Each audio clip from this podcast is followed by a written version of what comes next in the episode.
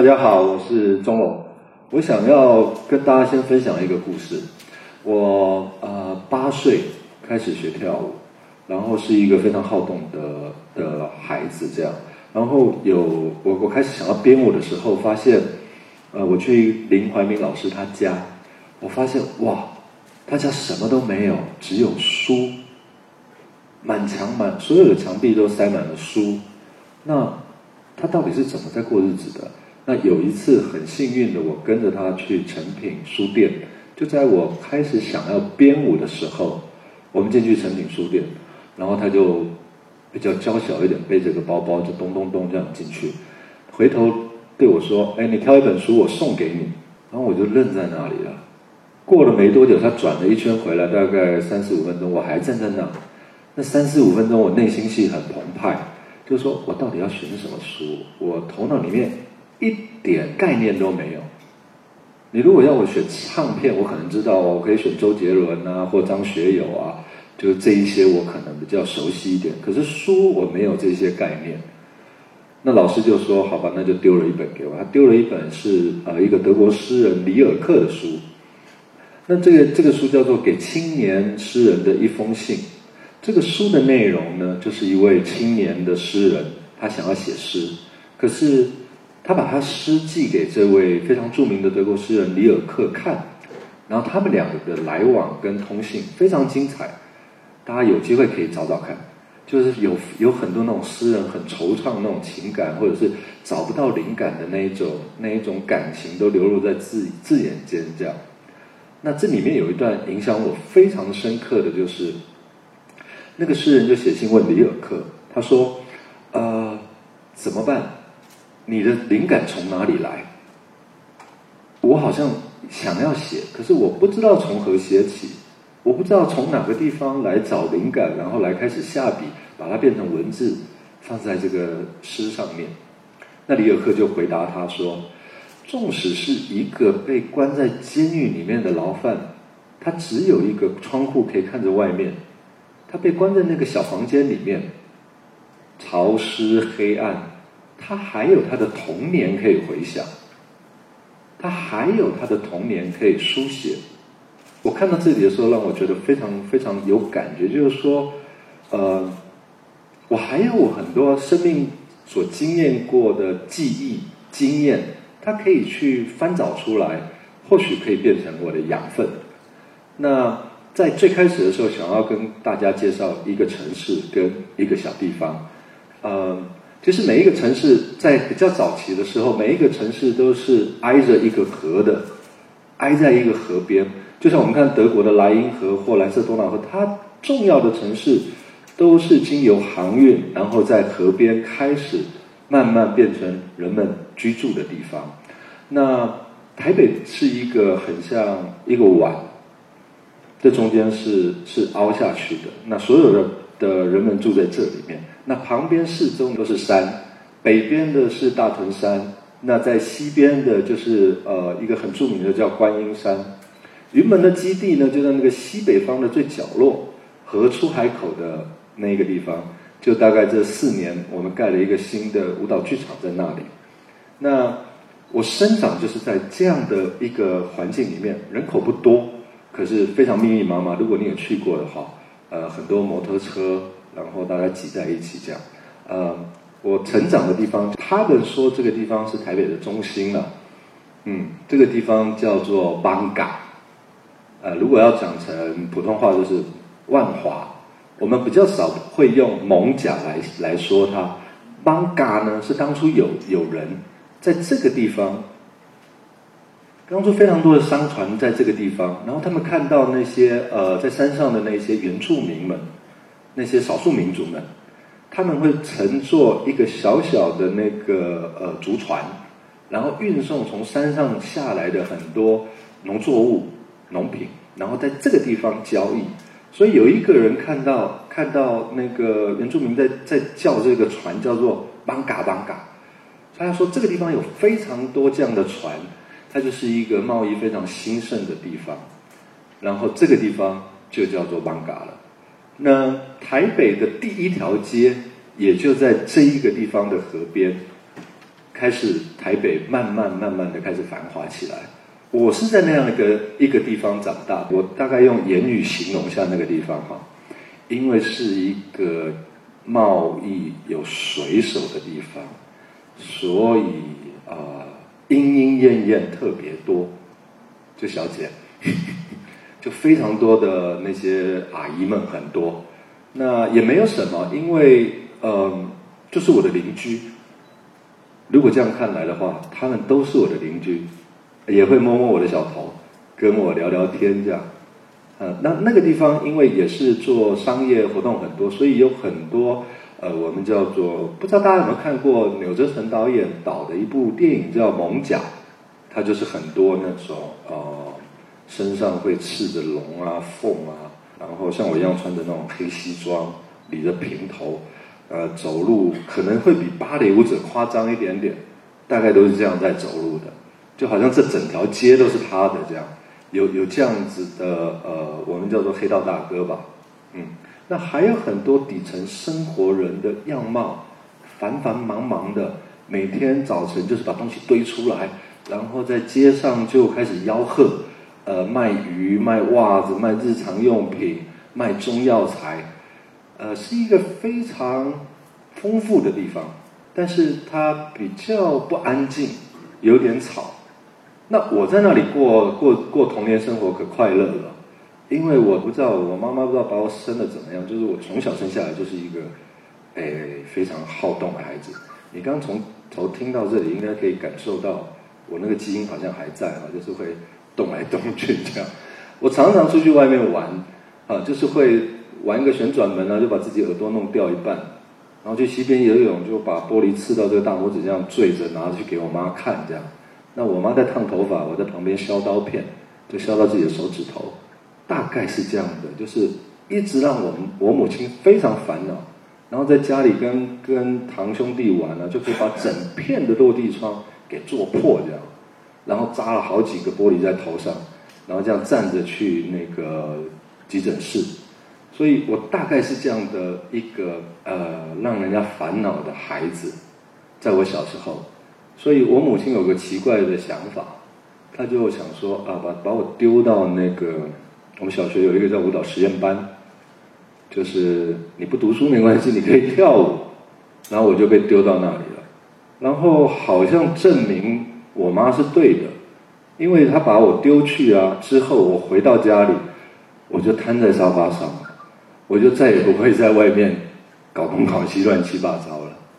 可是因为住在那个地方，然后我父母亲有一个那个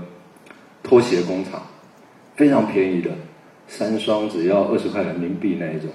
或十块人民币那种拖拖鞋工厂。那现在有进步一点了，哦，就是我们家有一堆那样子的拖鞋，整个身上都是塑胶味。我小时候只要暑假、寒假。或者是过年逢年过节的时候，我就会拉着一个这么高的大布袋，像圣诞老人一样，这样小小的身体，把它背着，拿到我们家巷口去卖。然后我就用那个布袋铺在地上，然后我妈就会说：“好，那你就在这里哦，晚一点再来接你。”这样，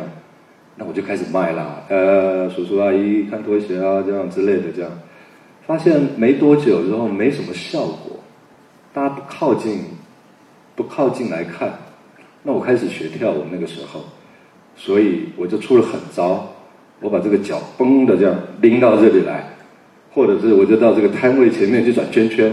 然后加上那个在学校学的很多奇怪的动作，那种手舞足蹈就来了。哎，真的还蛮有效果的，一些叔叔阿姨们就会比较靠近我，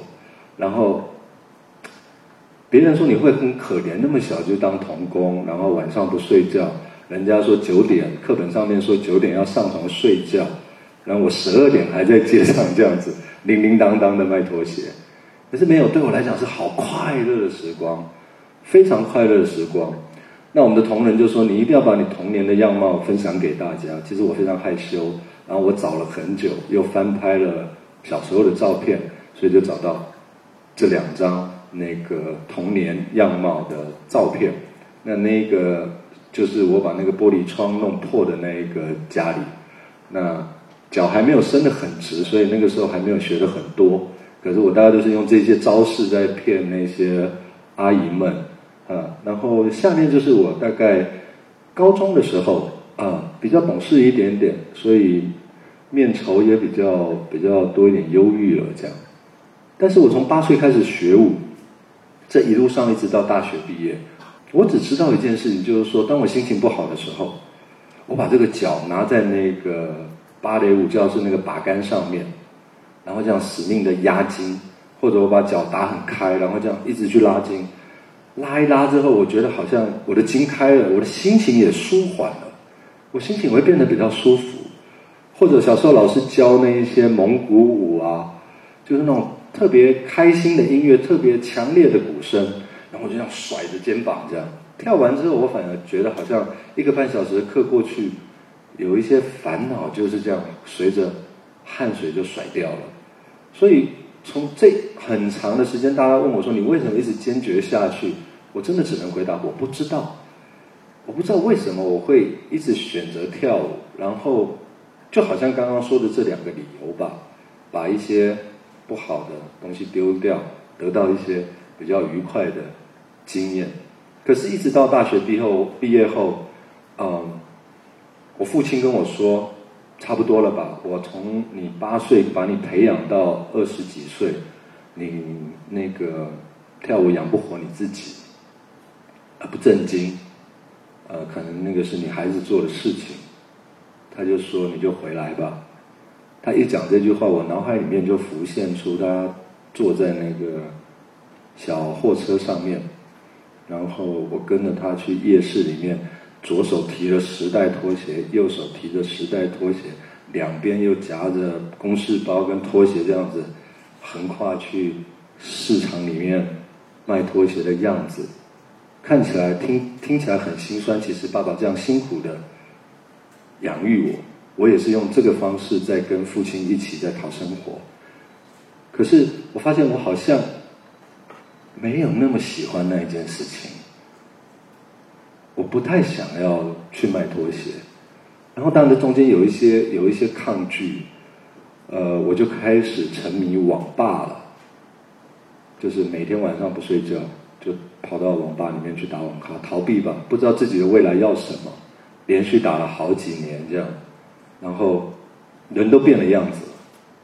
后来一直到我大学毕业，我父亲叫我回去，我说不要回去，我要跳舞。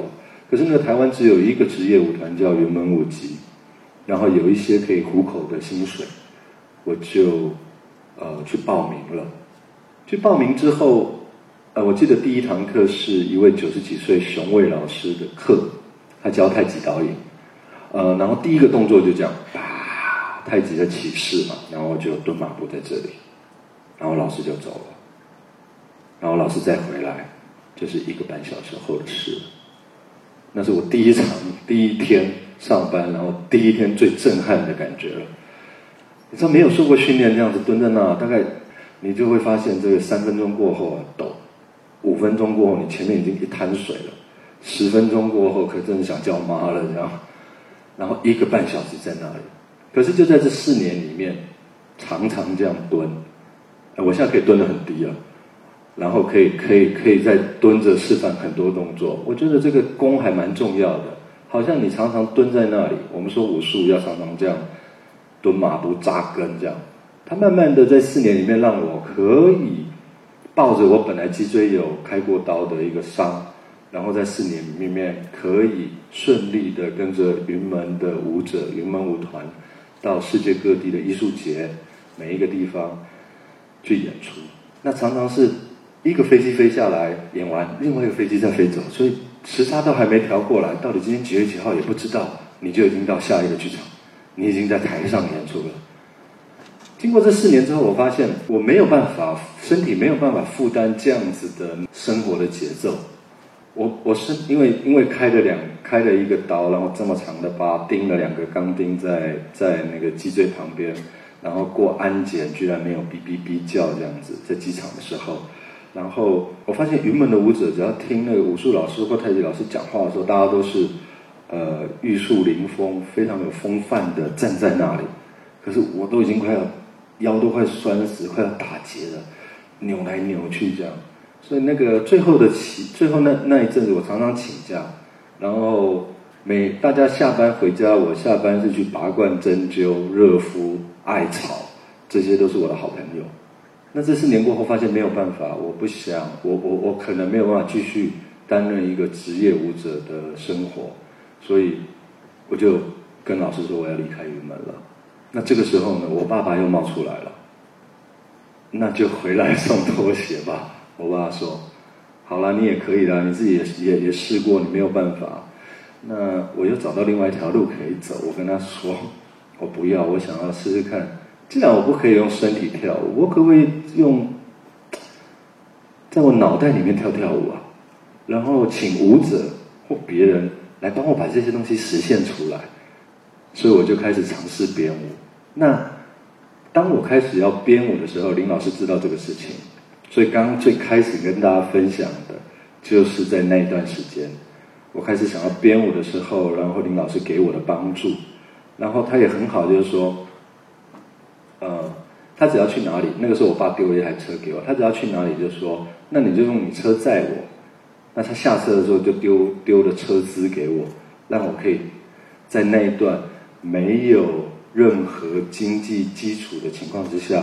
可以开始尝试编舞。所以我一开始在编舞的时候是租了一个小房子，在在公寓里面，一个小房子够一个人住这样子。那我们就把舞者呢约在那个大楼社区里面的健身房，大概就这个上面的一半大吧。可是旁边还有哑铃啊、举重机啊、跑步机啊，所以我那个时候跟大概两三个比较少少的人编舞，大家在那个地方跳舞都要闪一下那个跑步机，闪一下那些举重机。可是就因为这样，我开始一点点、一点点编舞的时候，被。云门二的创团的艺术总监罗曼菲老师所看见了，他也有一个电影叫做《曼飞》，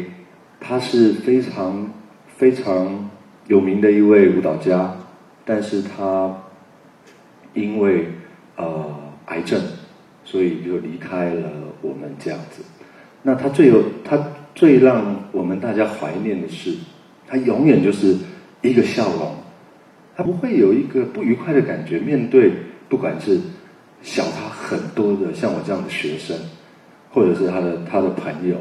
那他还有一件事情就是他会帮助年轻人。有些年轻的编舞家没有钱，他直接哦把提款卡给他，密码给他，你去就去领，你去领多少出来这样。那我很幸运的是，他就给我机会到云门二编舞，我因为这样而开始。做了很多作品，像各位所看到的，这个在二零一二年的大剧院的首度的舞蹈节有来演出过的墙。我去了一趟丽江，在路上看到奇怪，怎么有那种纳西族或白族的奶奶，她不穿优衣库哎，她穿她自己传统的衣服，然后走在路上，但她也拿手机。我就想说，有没有可能编一个作品比较传统一点点？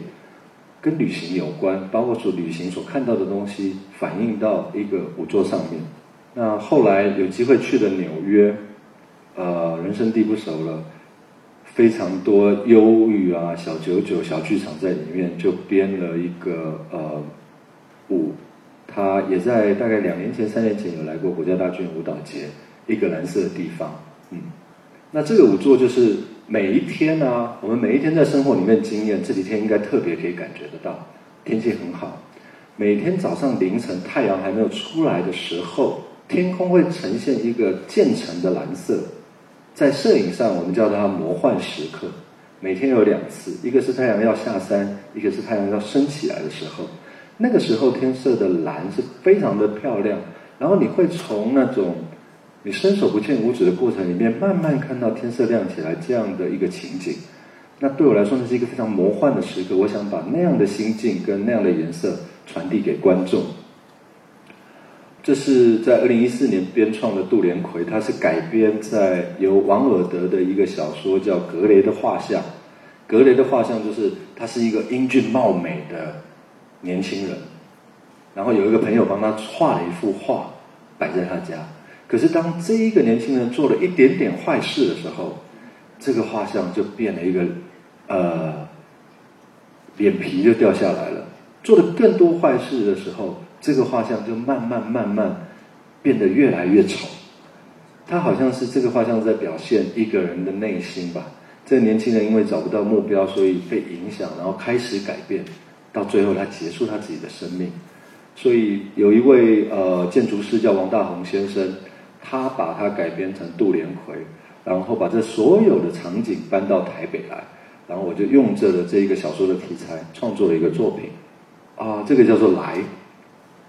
台湾有非常多的庙宇，特别是我住的地方地方蒙甲这个地方。那我常常看到，只要有那些神明生日啊，其实那些神明都是过去历史里面呃，让人家非常品性啊、道德上都让人非常敬畏的人，然后他变成道教的一些神明这样子。然后在台湾的大街小巷非常多这样民间信仰的神明。那只要神明生日呢，就会有一些呃庆典活动、绕境活动，就会有那种两层楼高的王。那个偶将军，或者那种来自于武术的那一种阵头，我们叫阵头，他拿着刀枪棍剑，然后在街上游街。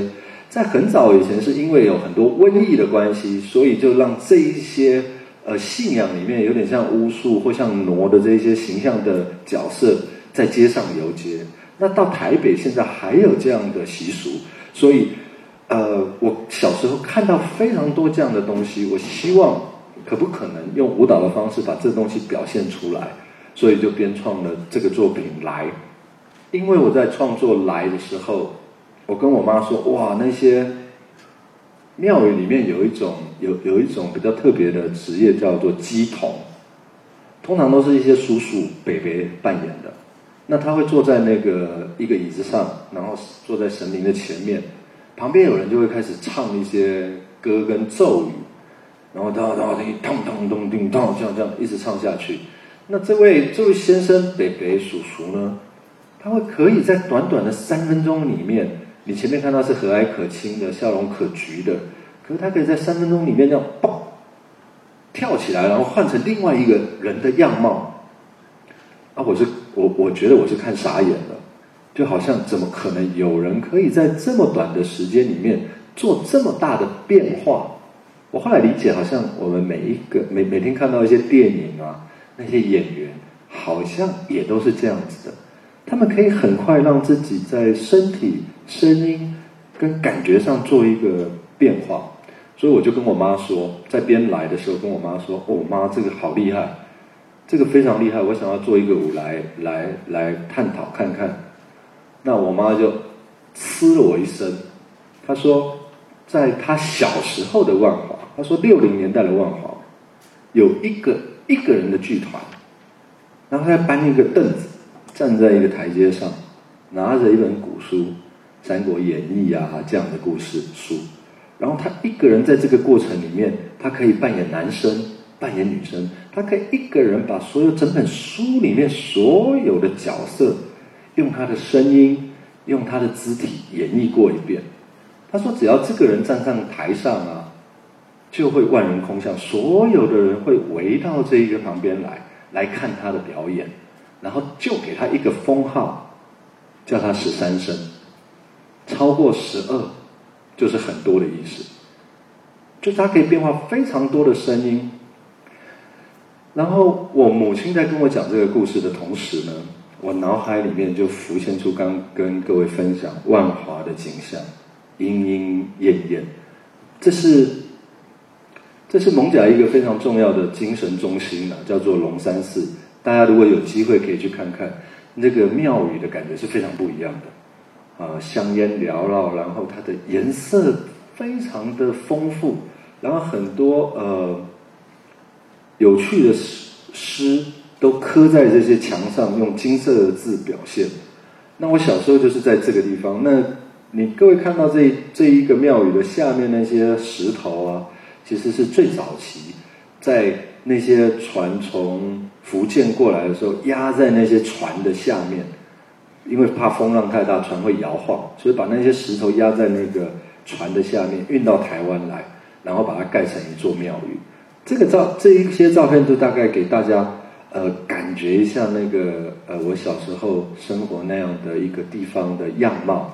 呃，左下角大家可能可以注意一下，呃，玻璃窗里面有穿着非常清凉的姐姐们，然后它的外面一定会有这一些嗯非常七彩颜色的那些霓虹跟 LED 灯，那些槟榔摊。那左右右上角就是万华夜市的样貌。那我小时候都是几乎看不到那些人，因为大家都把我挡住了。我大概这么定点，就在那个地方生活。那这就是整个万华大概的一个感觉，嗯。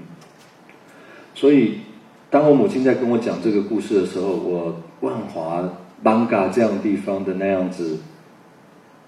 人的感受，我就想要把它丢出来。我想要把这些童年的记忆，也让我想起里尔克的跟诗人的那一个信。我想把这样童年的记忆用一个作品表现出来，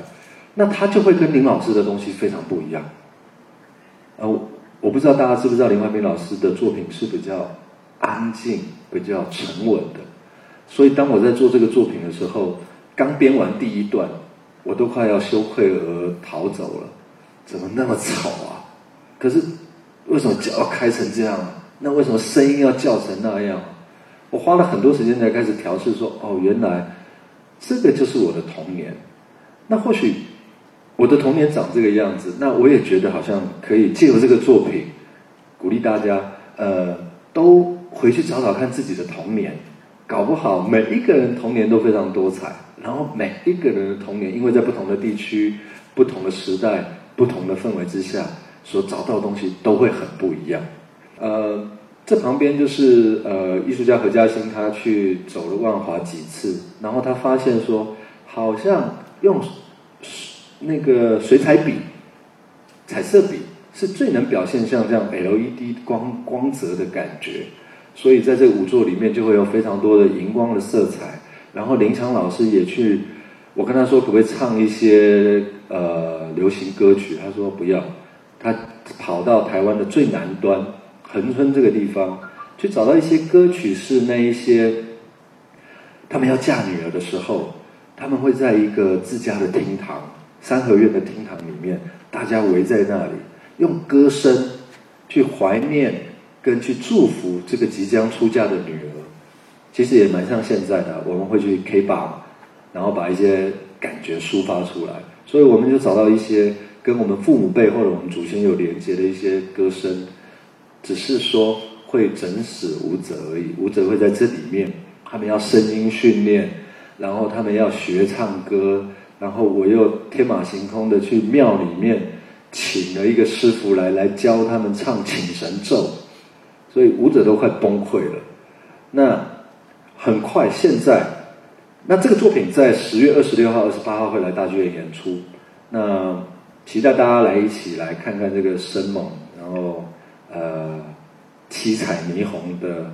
十三声。